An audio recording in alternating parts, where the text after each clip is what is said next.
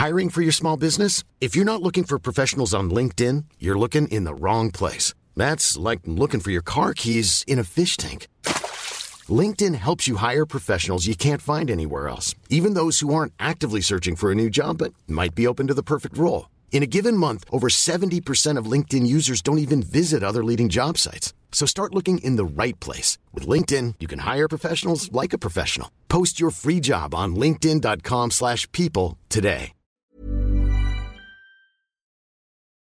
Hola, bienvenido a Más que Arquitectura, la plataforma que pone sobre la mesa temas relacionados a nuestra ciudad, diseño, arte y arquitectura pensados en torno a la gente. Sé parte de cada charla junto a las y los especialistas más destacados del medio.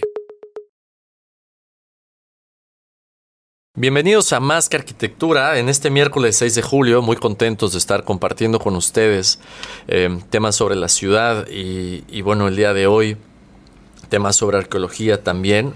Antes de comenzar con los temas y presentarles al invitado que nos acompaña el día de hoy, les recuerdo pueden escuchar nuestro podcast en Spotify y en YouTube. Estamos como más arquitectura. Adelante, compartan, escuchen y, bueno, todo este contenido que está disponible para toda la gente, ¿no? Em, les presento, hoy tenemos como invitado especial al arqueólogo Josep Ligorred. Eh, bienvenido, Josep, ¿cómo estás? Muy bien, Ángel, contento de estar otra vez con ustedes. Hace ya rato, ¿no? Ya tenía como... puede ser, sí, ya un tiempo que, que, no estás por aquí. Pero siempre encantado de poder conversar con ustedes aquí en el programa este tan interesante que siempre seguimos, ¿no? Y bueno, y la oportunidad también de poder eh, difundir un poco y promoverlo lo que hacemos y lo que discutimos desde la academia, desde la Universidad Autónoma de Yucatán, en la facultad, y que bueno, así que un placer. Y que es, y que es bastante actual, ¿no? Y que son partes del desarrollo, partes de la infraestructura, del urbanismo y las políticas públicas que a veces no, no nos sentamos a, a, entender todas estas otras aristas que intervienen en, en nuestro comportamiento, en cómo nos movemos dentro de la ciudad y que si, si pudiéramos entender las capas de la ciudad y pudiéramos entender cómo, cómo eh, el, análisis de estas capas nos pueden llevar a políticas interesantes para el buen desarrollo de las ciudades contemporáneas, eh, pues la arqueología estaría mucho más metida de lo que hoy está en, en este tema del desarrollo. ¿no? Y antes de desglosar estos puntos, Josep, sobre el urbanismo, políticas públicas y cómo, cómo se incorpora esto al desarrollo de las ciudades contemporáneas, pues entender eh, hoy en día la concepción de la arqueología, en qué punto está, ¿no? ¿Cómo, cómo concebimos hoy la arqueología? ¿Dónde está este entendimiento donde tal vez eh, hace falta comunicación o esta relación de, de, los que hacen ciudad con, con los que saben sobre la ciudad precisamente? Pues ese es un diálogo que desde hace años afortunadamente hemos entablado arqueólogos con arquitectos y con urbanistas, con diseñadores del hábitat. ¿no? Y creo que, y esa mirada antropológica, digamos, se puede decir que desde la arqueología se tiene al territorio, al pasado de los asentamientos humanos, del lugar en donde habitamos. ¿no? Claro. Y pues cómo incidir a partir de también de esa mirada, de alguna forma, en el hacer ciudad y en el hacer ciudadanos, ¿no? que es un poco donde el diálogo entre estas disciplinas, donde eh, puede tener y podemos tener puntos de encuentro bien interesantes ¿no? y que pueden favorecer pues a la ciudadanía en sí misma ¿no? y a la manera que tenemos de habitar el territorio sobre todo pues en, en las condiciones en que eh, nos encontramos en el planeta actualmente, ¿no? Todas estas emergencias que vivimos, todavía estamos, pues no sabemos si estamos entrando, saliendo de alguna otra ola de esta emergencia sanitaria. Claro. Pero no solamente esta, bueno, el tema de la emergencia climática, el cambio climático, ¿no? Que también, pues, toda esta, esta concentración de población, ¿no? Y las consecuencias de todo ello. Y otra que, pues, sabemos y pero quizás no tenemos tan consciente desde algunos lugares como es la emergencia alimentaria, ¿no? la producción ¿no? de, lo que consumimos, de lo, eh, ese patrimonio que también es el patrimonio alimentario, ¿no? y que, pues, ¿cómo podemos con estas miradas conjuntas de arqueólogos, antropólogos, arquitectos, sociólogos, urbanistas, pues enfrentar mm, y, quizá buscar un eje de sostenibilidad a través de esta de esta mirada hacia el patrimonio, hacia el pasado, de nosotros mismos. Así es, así es.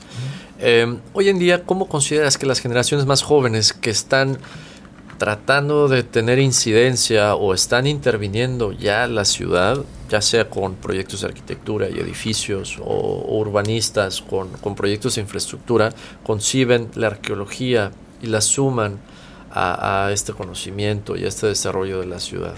Bueno, creo que en eso, por ejemplo, mi experiencia en la Facultad de Arquitectura, ¿no? como arqueólogo, en los cursos donde eh, analizamos, por una parte, eh, en un lugar como, como Yucatán, pues todo ese bagaje que la cultura maya es el sustrato sobre el que, sobre el que estamos y es la razón, de alguna forma, de que sea un lugar habitado, ¿no? porque realmente fueron aquellos antiguos habitantes que fundaron las primeras ciudades y asentamientos en este territorio que le buscaron un sentido. ¿no? Eh, eso compartirlo con los jóvenes estudiantes de la licenciatura es una parte, la otra, eh, la concepción de la arquitectura maya, de la arquitectura prehispánica también, eh, nos lleva a una mirada diferente quizá a la que habitualmente encontramos a los que no son arqueólogos, ¿no? Así eh, ver esa arquitectura como lo que comentábamos, ¿no? De esa eh, esa escenografía para tomarte una selfie, ¿no? Y, no el concepto de propiamente arquitectónico y el esfuerzo de esa industria de la construcción que se desarrolló eh, desde hace miles de años, desde hace 3.000 años que en este territorio los mayas empezaron a labrar piedras, a extraer piedras de las canteras, a darles forma, a alinearlas, a unirlas eh, y, y en ellas a escribir, etcétera, una historia, ¿no?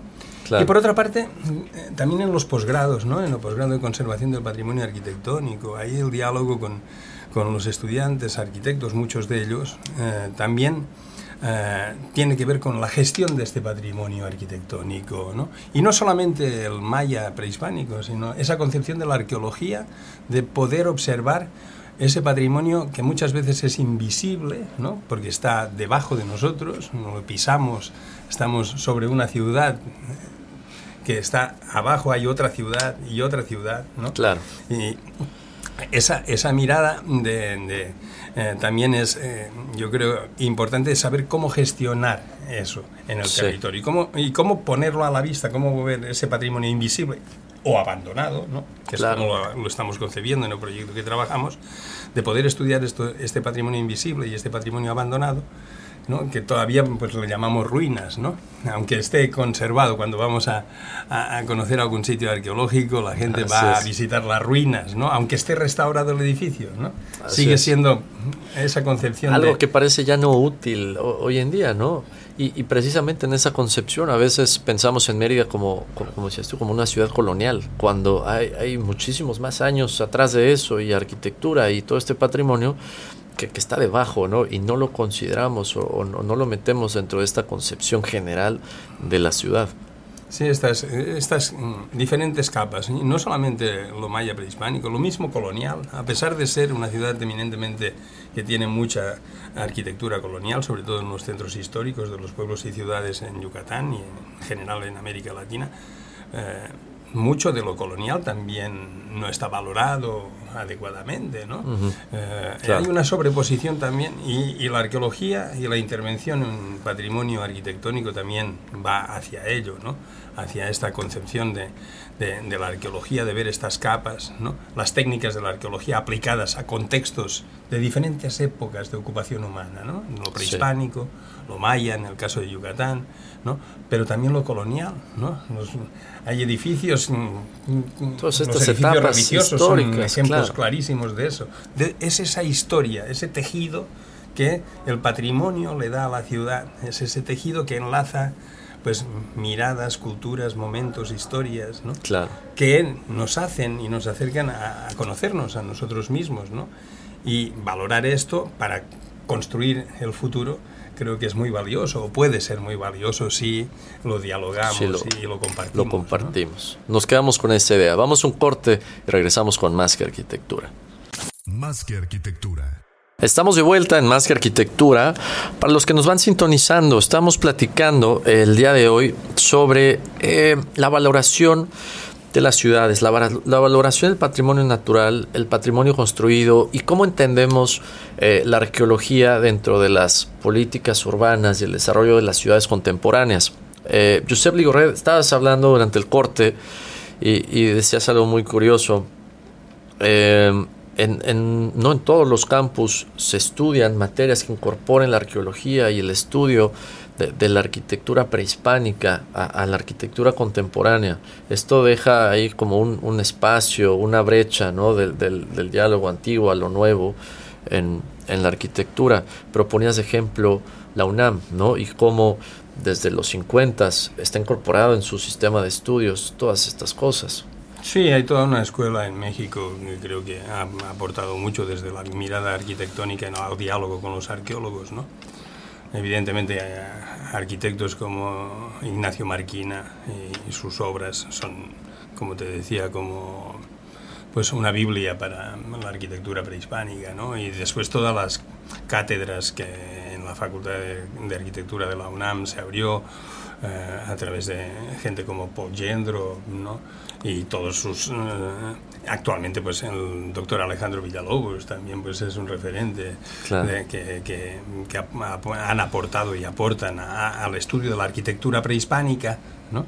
Eh, y pues evidentemente al diálogo con los arqueólogos y también al concepto de ciudad antigua, ¿no? Eh, claro, es que además mm, tú decías, bueno, la arquitectura, la arquitectura y Yucatán atrae mucho en ese sentido. Pues es que... eh, No es cualquier decía, cosa, ¿no? La arquitectura maya y la industria de la construcción prehispánica en Yucatán, particularmente en el área maya en general, en Mesoamérica, en América en general, ¿no? de las culturas antiguas, es, eh, eh, es de tomar en cuenta, ¿no? No es... eh, eh, una bueno se daban explicaciones en el siglo XIX mm, eh, en esa desvalorización que hubo de las culturas americanas por ejemplo mm, aquellos viajeros algunos todavía pensaban que pues esas construcciones monumentales las habían hecho los atlantes del continente perdido Así es. como gente actualmente que todavía mm, hay gente que, que puede pensar que fueron los A- extraterrestres Alucina que ¿no? son obras, sí, sí, ¿Eh? que, que Pero no es son precisamente mm, una manifestación de, de la, eh, de la envergadura de, de- de- de esta arquitectura, ¿no? de los grandes avances tecnológicos que se lograron, ¿no? la bóveda, ¿no? Sí. la, la bóveda maya. El- el arco maya es- es El genial, arco claro. maya, ¿no? Eh, y eso es una tecnología para cubrir espacios, para, para, eh, como que eh, es una tecnolo- con tecnología de la edad de piedra además, ¿no? Sí. O sea, piedra contra piedra, todas esas piedras labradas que eh, construyen palacios. eh, eh, Y edificios monumentales, ¿no? Que hoy en día es, es sumamente complicado pensar en hacer un, un edificio así. Claro, y, y ciudades. Y ciudades. Son, ciu- son edificios que forman ciudades, ¿no? Claro. Plazas, espacios, ¿no? Eh, caminos que unen palacios, que unen conjuntos arquitectónicos. eh, bueno, y la vivienda tradicional, ¿no? Claro. No solamente la arquitectura monumental, sino la tradición que se manifiesta en el valor que la población maya misma ha ido resguardando a través de, ese, de, esa, de la que conocemos como la vivienda maya, la vivienda vernácula, ¿no? Que, claro, los arqueólogos tenemos evidencia de, de viviendas, de ese- fondos de, de- espacios como estas viviendas, pues mm, desde por lo menos el 1000 antes de Cristo, 800 antes de Cristo, ¿no? Correcto. Y cómo una arquitectura como esta ha, Ha permanecido, ¿no? sí. Y la tecnología para construirla, porque mm, hay que ser Hoy en día se especialistas, hay que piensa más saber fácil, qué tipo pero- de madera para cada parte de la casa, Claro. qué tipo de material para la cubierta, cómo los muros eh, están construidos, con qué materiales, el tamaño ¿no? Sí. de ese espacio y lo que lo rodea, ¿no? El par- eh, como dirían los arquitectos, ¿no? Es un poco el partido El arquitectónico. partido, cómo ¿no? se dibujaba esta- como el, el, diseño comienzo, el trazo. ¿no? ¿no? que implica todo esto, desde la vivienda, desde la unidad básica de esa na o, o toch, ¿no? hasta un conjunto monumental con un templo, una plaza, un palacio, ¿no? Claro. Estas grandes ciudades, ¿no? Ahora, Josep, me, me surge la duda, ¿cómo crees que ha podido permanecer el conocimiento para, para poder fabricar, elaborar esta vivienda básica eh, vernácula maya, pero no ha permanecido el conocimiento para esta arquitectura monumental de esa misma época? ¿Qué sucedió ahí? Ah, evidentemente es un proceso histórico y es una pregunta muy bonita esta porque eh, permite pues introducirnos a un proceso histórico que evidentemente cambió la manera de habitar ¿no? Claro. en, en- en el proceso de conquista y colonización. Primero del concepto de eh, ciudad, ¿no? Sí. El Vi- vino a cambiar todo. Totalmente, porque la- las ciudades antiguas mayas, por ejemplo, en el caso de, de Yucatán o del área maya, pues encontramos muchos arreglos y mucha diversidad en el patrón de asentamiento de estas ciudades, de estos asentamientos, de estos pueblos, de estas ciudades. Correcto. ¿eh? dependiendo del territorio, muchas veces, la mayoría de veces ade- adecuándose también a esa capa del patrimonio natural, a- a la- al territorio tal como tal cual, ¿no? Sí. O sea, ciudades al lado de ríos, ciudades portuarias, eh, ciudades, por ejemplo, en Mérida, Tijó, pues Claro. en una elevación natural del terreno, que es donde está el centro histórico de Para la que no se inunde. muy y, y llena de ojos de agua naturales, ¿no? Claro. Muchos cenotes en esa zona, ¿no? Y eh, los arreglos espaciales de esto. Pero durante la colonia, claro, el concepto de ciudad que traían los conquistadores europeos ¿eh? Eh, tenía mucho que ver con esa, ese origen del concepto de las colonias griegas y romanas. ¿no? Claro, claro. De la retícula, de ordenar a la población, concentrar a la población y... Pero de una manera más, predios, más geométrica que en- natural, ¿no? Claro, pero eh, te- te- tenía una razón también de ser, de ofrecer ciertas cosas a la población que la habitaba. Y Ok. además de controlarla, De de saber de la propiedad de cada predio. ¿no? Sí. Hay catastro desde, eh, de- Ese- desde la época romana. Tienen Sí, sí. eh, los planos catastrales, los tienen en, eh, en Europa, en muchas ciudades muy antiguamente. ¿no? Eh, y tiene que ver con ese concepto de, de ciudad. ¿no? Y evidentemente eso cambió las cosas, ¿no? Y hubo que concentrar a la población, que aquí eran asentamientos con un patrón, pues sí concentrado, porque había grandes ciudades, Sivichaltún, una ciudad de casi 20 kilómetros cuadrados, ¿no? Claro. O Chichén, de 35 kilómetros cuadrados, o Tikal, ¿no? Con 100.000, con 200.000 habitantes, ¿no? Ciudades grandes, ¿no? De acuerdo. Pero muy en relación a esa relación sociedad-naturaleza, Sí. que es la que observamos y que eh, quizá en el concepto de ciudad eh, occidental, ¿no? Mm, sobre todo en la traza, vemos que eh, eso queda sobrepuesto de alguna forma y tiene otro sentido en ese, en Sí. ese aspecto. No es la misma de que el manejo del agua y de los recursos naturales fue importantísimo ¿no? Claro. en las políticas públicas antiguas, ¿no? o sea, los acueductos ¿no? en, Sí. en- en la ciudad de Roma, por ejemplo, el- cómo traían el agua hasta allá. Le ofrecían agua al pueblo, ¿no? Claro. Los pontífices, ¿no? Sí. ¿Eh? Los santos pontífices, los papas, por ejemplo. Ofrecían el recurso natural ¿no? a- Sí, a, las no ciudades. palabras, sino hechos, obras Exacto. que aportaban a la población y le daban mejor calidad de vida. Quiero decir que no es que haya un, y eso lo discutimos bastante con colegas de, de, de allá, en el convenio que tenemos con la Universidad Sapienza, en los estudios de to- topografía antigua, ese, discutíamos hace poco en un workshop en- con, con la doctora Mili Dorati acerca de precisamente del concepto de ciudad ideal. ¿no? Ya. Eh, ¿Cómo la, cómo la percibió? O sea, no, es, que es cultural, es- es cultural y la estética también cambia y los usos y costumbres van evolucionando a lo largo del tiempo, ¿no? Como Sí. las ciudades. Es- te digo, por eso es un- una pregunta, te decía al principio, la que hacías, de cómo se ha perdido lo, la arquitectura prehispánica, monumental, esa industria de la construcción, pues cambió.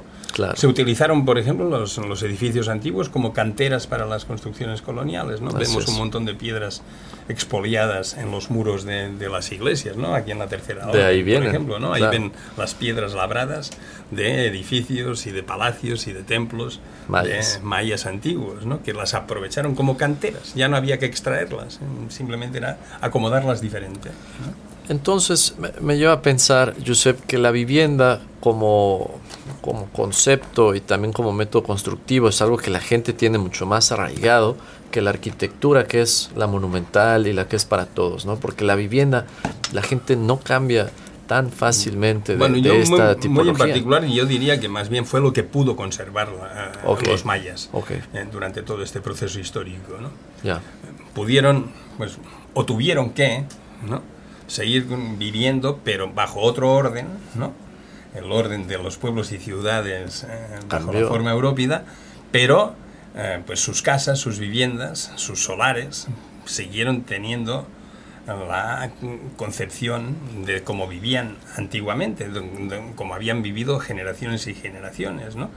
Y entonces ahí para construir sus casas, pues, se pues eh, utilizaban las mismas tecnologías que habían y podían hacer sus casas y su, el solar, ¿no? No solamente la- Claro. esa- es el concepto del, del solar adecuado a esta nueva concepto de ciudad o de asentamiento de pueblo, ¿no? claro. Y, y en sinergia con su contexto natural inmediato, ¿no? Y, y los animales y, y tal, eh, siendo parte de este solar y que producía no solo para la familia, sino para, pa- pa- para los animales. Que, Es que realmente mm, y un, pues, mm, eh, eh, desde la perspectiva propiamente interna maya, el solar mm, no tiene límites, ¿no? El solar es, la, es Claro. lo que llamamos el solar maya, pues Lo que no, no tenía albarradas, ¿no? Antiguamente era pues lo que había fuera de la casa, ¿no? Así la es. naturaleza, el bosque, ¿no? El, el- el- la, mi- la milpa, bueno, el col, la, el, el huerto, ¿no? Donde ibas a buscar madera, donde ibas a buscar plantas, donde había animales, donde, ¿no? Y esa convivencia con la, la naturaleza, como que mismo. no tenemos el límite, ¿no? Que eso es muy interesante, yo creo, de reflexionar para hacer ciudad actualmente, ¿no? Como que hemos llegado a un punto en donde... lo mío y lo de, lo de los demás, ¿no? No, pues fraccionamos, Claro. ¿no? Y cerramos, ¿no? Sí, sí. Vivimos en contenemos, intramuros, contenemos ¿no? todo el tiempo. el concepto intramuros, ¿no? De tener como los, eh, los proyectos, el diseño se basa en fragmentar el- la ciudad, ¿no? Y subdivisiones Y, y y subdivisiones tal. internas, bueno, el concepto de vecino, ¿no? Eh, hay muchas cuestiones que nos pueden hacer reflexionar. Ahí está la clave del siguiente punto. Vamos a un corte y regresamos con más que arquitectura. Más que arquitectura. Ok. Entonces podemos, podríamos decir que así como pasó en ese momento y pasa todo el tiempo, como que estas maneras de hacer ciudad se van traslapando, ¿no? Y no es necesariamente una mejor que la otra, es más, muchas veces vemos que una es peor que la anterior, ¿no? Porque los intereses van cambiando. Ahora hay intereses capitalistas y el sistema en el que vivimos y tal, y antes era No, otra son- cosa, ¿no? Bueno, eh, son vivas, ¿no? Son- ¿Cómo, cómo? Sí, la ciudad es un, e- un ente vivo, ¿no? Ah, sí, exacto, la, la ciudad es viva, Hay pero... ciudades mayas antiguas que, bueno, que de repente, pues, aparecen murallas. Ah, Uxmal tiene murallas. Sí. No las ves porque no se han excavado, pero los arqueólogos sabemos que en el plano había murallas. Y hay una época en donde en las ciudades se amurallan. ¿no?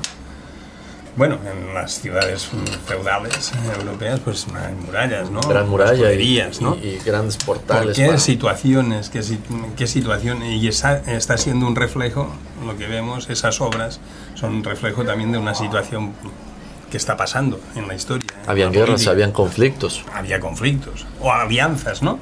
Sí. Isaac Bess, los grandes caminos, ¿no? Los grandes Isaac caminos Bess, de allá para acá, pero de acá ¿por para allá. Como eh, lo hemos comentado a veces, ¿no? No construían los mayas Isaac Bess para no enlodarse los pies. Claro. Caminos había que unían y ibas de un lado al otro por caminos normales, ¿no? no de obra. Pero cuando metías una obra y hacías un camino de 30 kilómetros que unía dos ciudades, era porque había algo, porque había una alianza, porque había una unidad Claro. política, territorial entre los linajes de estas ciudades. ¿no? Y entonces si en ese momento romanas. habían estos conflictos o alianzas, ¿cuál será o cuál es el fenómeno que hoy genera que la ciudad se comporte de esta manera como la vemos, como la vemos hoy? Como que se tire para acá, que se tire para allá, eh, no hay servicios, eh, to- todo esto, ¿no? Todos los dilemas que enfrentamos en la ciudad actual Ajá. y que seguimos con esa tendencia. Y que, y que ¿no? en 100 años pues no, se verá como claro, porque pasó la pandemia tal, había esto y. La inseguridad, inseguridad, ¿no? ¿no? La gente, ¿por qué quiere vi- vivir encerrado? Diez minutos, ¿no? ok. Con una, con, con- cuando entras a un fraccionamiento te tienen que levantar la reja, identifícate y tal, ¿no? Y divides y no puedes pasar de uno al otro, ¿no? Sí. Este, este modelo de ciudad que refleja a nosotros mismos, ¿no? Más que arquitectura. Millions of people have lost weight with personalized plans from Noom, like Evan, who can't stand salads and still lost 50 pounds. Salads, generally, for most people, are the easy button, right?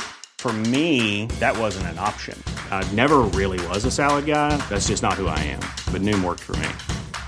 Get your personalized plan today at Noom.com. Real Noom user compensated to provide their story. In four weeks, the typical Noom user can expect to lose one to two pounds per week. Individual results may vary. I'm Sandra, and I'm just the professional your small business was looking for. But you didn't hire me because you didn't use LinkedIn jobs. LinkedIn has professionals you can't find anywhere else, including those who aren't actively looking for a new job but might be open to the perfect role, like me. In a given month, over 70% of LinkedIn users don't visit other leading job sites. So if you're not looking on LinkedIn, you'll miss out on great candidates like Sandra. Start hiring professionals like a professional. Post your free job on linkedin.com/people today. Estamos de vuelta en Más que Arquitectura para los que van sintonizando. Les recuerdo, pueden escuchar el podcast en Spotify y YouTube. Eh, seguimos con Josep Ligorred, arqueólogo. Eh, Josep, comentabas durante el corte, la ciudad es un organismo vivo y lo que vemos en la ciudad son consecuencias de los estímulos que recibe, ¿no? Y eh, esto con el ejemplo de las ciudades mayas y, y las épocas en las que a veces aparecieron murallas y tal, ¿no? Hoy, hoy vivimos unas situaciones distintas que, que vemos reflejado en, en la manera en la que se desarrollan las ciudades. ¿Cómo, ¿Cómo entender mejor esta idea? Bueno, en ese mismo diálogo que decíamos de arquitectos, arqueólogos, quizá la mirada del arqueólogo en- hacia las ruinas o los asentamientos abandonados, las grandes ciudades abandonadas, los pueblos abandonados de la antigüedad, ¿no?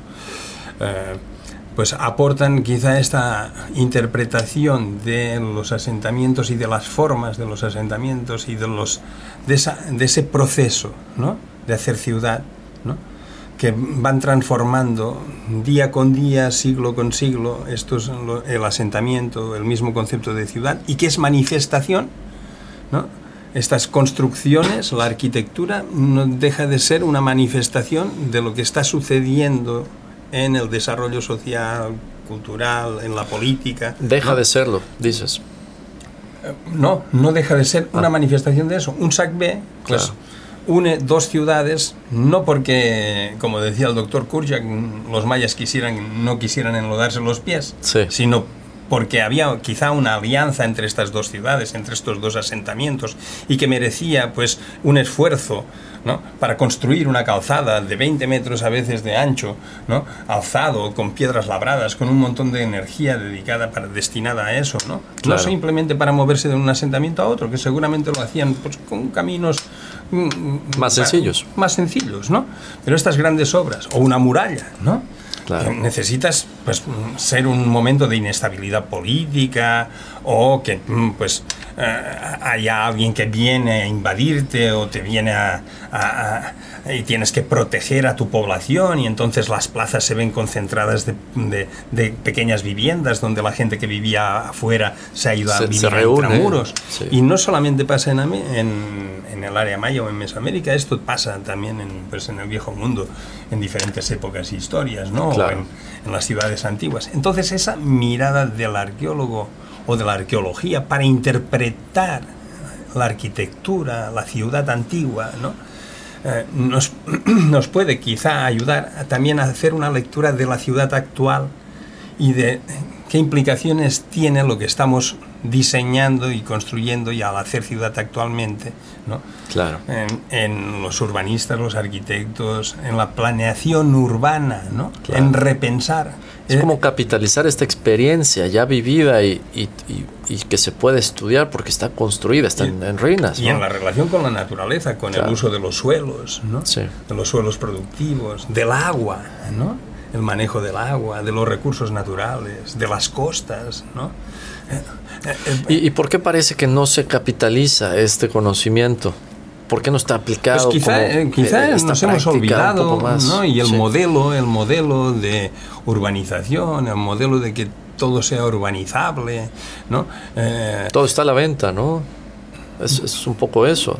Pues sí, pero realmente va más allá, yo creo. Es más bien nuestra conciencia como, como especie, ¿no?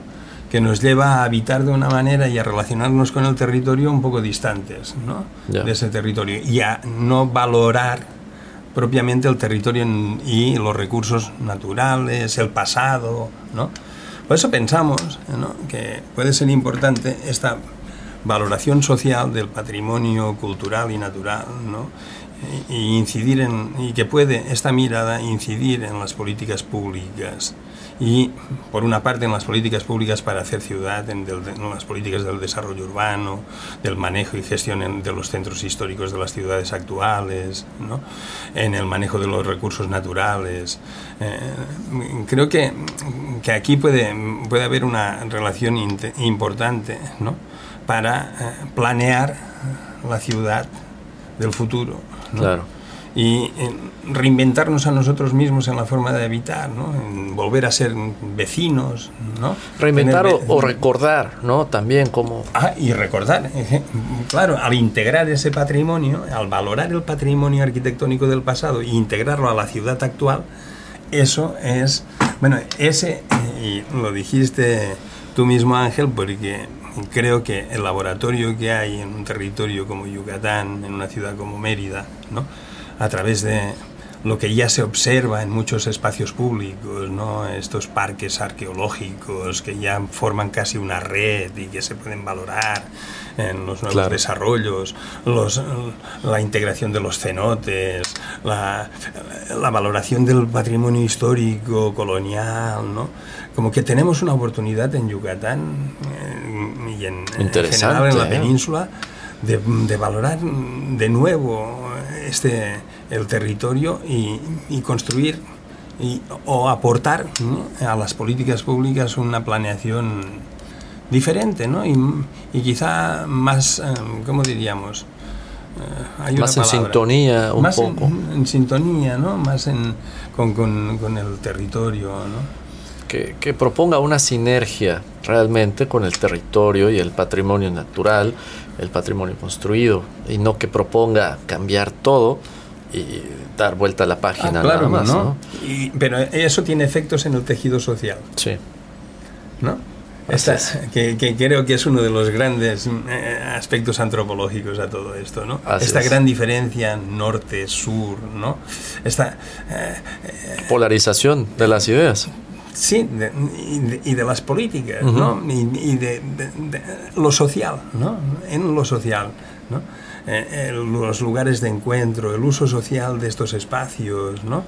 Y, creo que, que, es un reflejo, ¿no? Por eso, otra vez esa palabra de ruinas. El patrimonio en ruinas es reflejo también un poco de eh, la situación social, de ese tejido social. Claro. Mm. Entonces, la revalorización de todo esto seguramente nos conducirá a una mejor ciudadanía, a, valorar al otro. Y parte, parte de esto importante es la educación. Que genere conciencia, que genere esto, que, podamos identificarnos, que podamos eh, querer, ¿no? Es el este, eje este transversal la educación. La educación, desde los más pequeños, ¿no? Los más pequeños como disfrutan de las playas, ¿no? De una playa, no necesitan un, eh, eh, nada más que la arena, que el mar, que estar en la playa, ¿no? O ir a un parque, ¿no? Eh, los niños en, los, en, los, sitios arqueológicos. La pasan genial, sí. Sí, ¿no? Están viviendo eso, ¿no? Es, es algo muy bonito también en, en, las generaciones más jóvenes, pero en todos, ¿no? Porque todos lo valoramos de una manera o de otra. Nos hace sentir bien. ¿no? Sí. El patrimonio, lo que pasa es que eh, tiene ese, ese, poder atractivo, ¿no? Sí. esa atractividad.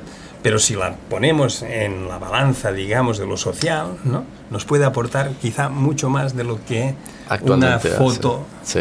puede dar, ¿no? No solamente. Eh, bueno. Por ahí, por ahí nos vamos. Y de ahí viene el proyecto en el que, bueno, eh, un grupo de profesionales, in, incluyéndote a ti, proponen eh, esta injerencia un poco mayor en la, política, en la política pública y en el urbanismo para las ciudades contemporáneas. Lo, lo platicamos de regreso, vamos a un corte, venimos con más que arquitectura. Más que arquitectura. Sí, y que nos platiques ahora, parte de, de, de lo malo del programa contigo, Josep, es que siempre se me hace muy, muy, muy... Eh, no da tiempo de tanto, porque ahora vamos a entrar al último bloque y no hemos platicado tanto de, del proyecto que traen, que me gustaría ahora en este último poder eh, pero bueno, ponerlo, no hemos platicado, pero más o menos ponerlo sobre tópicos, la mesa. ¿no? De, de esto, no, sí. a, a, mí me gusta mucho la conversación de hoy porque nunca se habla como cómo concebimos esto, este conocimiento, la parte un poquito más, como dices, esta emocional, esta, como que te sientes acogido por, esta, por este patrimonio, ¿no?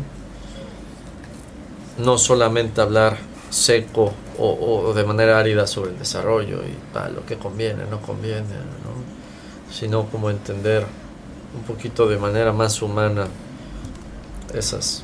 Y conciliar intereses Exacto. los diferentes Conciliar grupos. Ahí está, ¿no? Ahí está. Es un reto. Porque si, co- Es- si alineas intereses, pues se pueden hacer las cosas. Sí.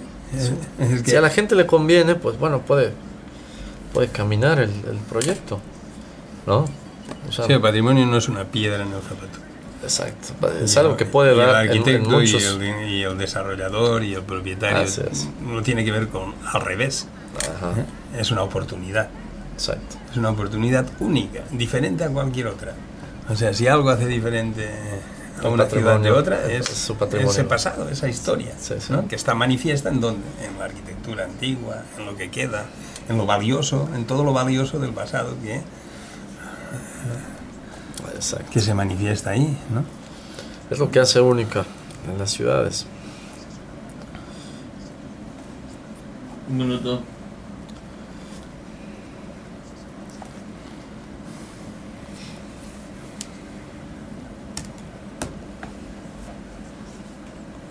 Sí, es un- a veces como que no nos detenemos, ¿no?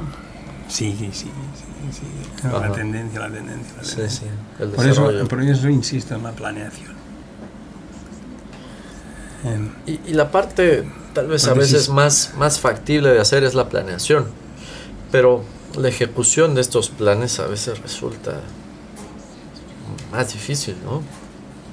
Sí, bueno, la gestión, la gestión que hay allí, pues Porque es se que- ejecutan y son planes que, claro, no son ni de tres ni de seis años, entonces uf, a veces desespera un poco, ¿no?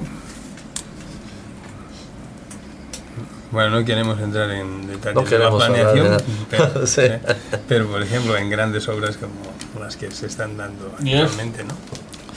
Eh, como, sí, pues no lo vamos a hablar, porque Ahora- nos van a no- no tocar la puerta eso, ahorita, no claro. Pero sí hay mucho que decir, ¿no? Porque no es tan mal el proyecto en sí, sino la planeación. Más que arquitectura. Estamos de vuelta en Más que Arquitectura. Eh, para los que van sintonizando esta última parte del programa el día de hoy con el arqueólogo Josep Ligorred. Josep, a- hablabas hace un momento eh, durante el corte eh, de, de las cosas que hacen únicas a las ciudades, pues claro, son su patrimonio eh, construido, su patrimonio natural, ¿no? Hay, hay capas de historia que son únicas y a estas capas, más allá de, verles eh, eh, una foto para un recuerdo de, visita a un sitio. Tienen, tienen muchas partes, tienen mucha capacidad para poder dejar en otros sentidos. Y decías, es cuestión de alinear intereses, ¿no? Entonces, para proyectos, eh, esto es lo que debe suceder, alinear intereses para que la arqueología muestre o, o, o, más bien apliquemos lo que la arqueología nos muestra hacia la construcción de las ciudades.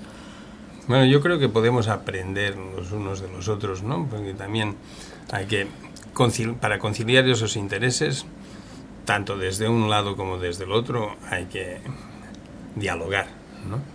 Y, pero, pero yo eh, como que insisto un poco en el tema de la planeación, ¿no? que en sí mismo no es el, el proyecto el problema, sino es la realización de ese proyecto ¿no? y la planeación previa para poderlo desarrollar. Sí. ¿no? En donde si consideramos los valores que decimos, ¿no? los valores del territorio, los valores del, que implica el patrimonio cultural de diferentes épocas, el patrimonio natural, ¿no?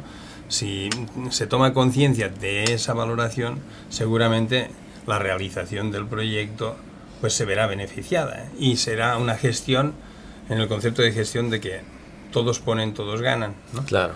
Entonces aquí es ganar, ganar, ¿no? porque en, realmente el valorar pues, esas, eh, esas piedras, esas ruinas, ¿no?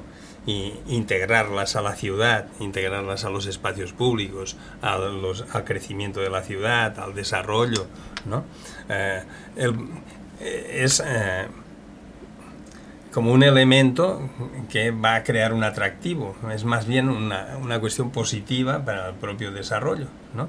Claro. Eh, pero hay que valorarlo adecuadamente y plane, planificar. Un esto, ejemplo ¿no? de esto, para, para aterrizar y los que no, nos van escuchando podamos entender eh, a, a, fondo esta idea, Josep. Un ejemplo de, de puesta en valor de, de, piezas arqueológicas, de sitios en, integrados al desarrollo urbano. Pues bueno, yo creo que lo que conocemos cuando se habla de arqueología, pues es evidencia de, de lo que estamos hablando, ¿no? Si uno habla de ciudades como Roma, como Atenas, como, claro. como Mérida, como Izamal, como... ¿no? Eh, tiene ese sustrato, ¿no? De, donde ves esos elementos de la antigüedad que están plasmados ahí y ese es un atractivo fundamental, ¿no? Sí. Eh, que se ha ido incorporando a la ciudad, pues a partir de, pues muchas veces no de la planeación, sino de, de natural, la intervención ¿no? sí. y del salvamento, ¿no? De que de repente pues hay que hacer un proyecto aquí y aparece esto y entonces eso se queda porque tiene un valor excepcional, ¿no? Pero con las tecnologías adecuadas y con, con la planeación adecuada ya sabemos lo que hay, ¿no? Claro. Entonces eh, aquí podemos avanzarnos y diseñar la ciudad y pensar la ciudad, ¿no? Eh, con, con, con, base en donde ese patrimonio, por eso puede ser uno de los ejes para el desarrollo urbano, territorial, ¿no? Claro. En donde no estemos como apagando un fuego, ¿no? En el momento en que, en que intervenimos, sino sí. que forme parte de, de, de esa de la, planeación, de la planeación. ¿no? Un poco yo creo que eso, eso es lo que también pues, eh, hemos estado impulsando con, desde, desde la universidad, desde las políticas públicas en la ciudad de Mérida, ¿no?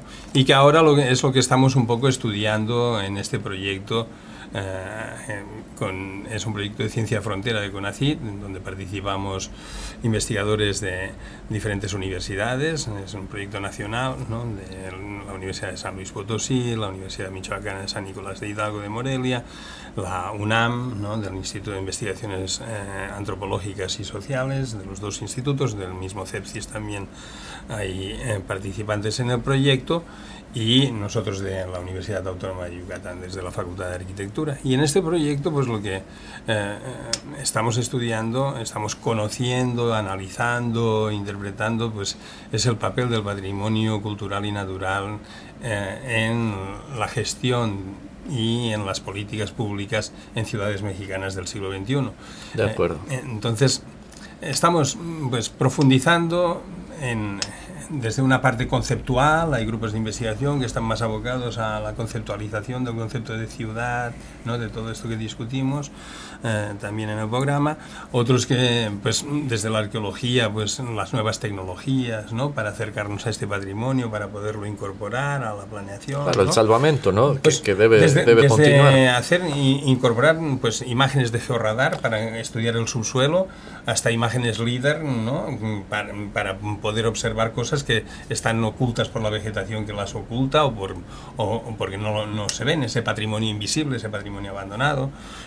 también eh, desde otros grupos de investigación de este mismo proyecto se está pensando en la difusión, en la realidad virtual, en la realidad aumentada, ¿no? en poder hacer y aproximar a la población a ese patrimonio viéndolo ¿no? y aplicándolo también a los procesos de, mm, de restauración arquitectónica, ¿no? Claro. de las piezas, de ubicarlas en su contexto, de cómo mover esto. Alimentarnos ¿no? de, de, todo esto. Y la participación. Y otro grupo de investigación muy eh, fuerte también, en, que está analizando la participación ciudadana, la participación de, eh, social en el patrimonio en las ciudades actuales, ¿no? en los centros históricos, Sí. ¿no?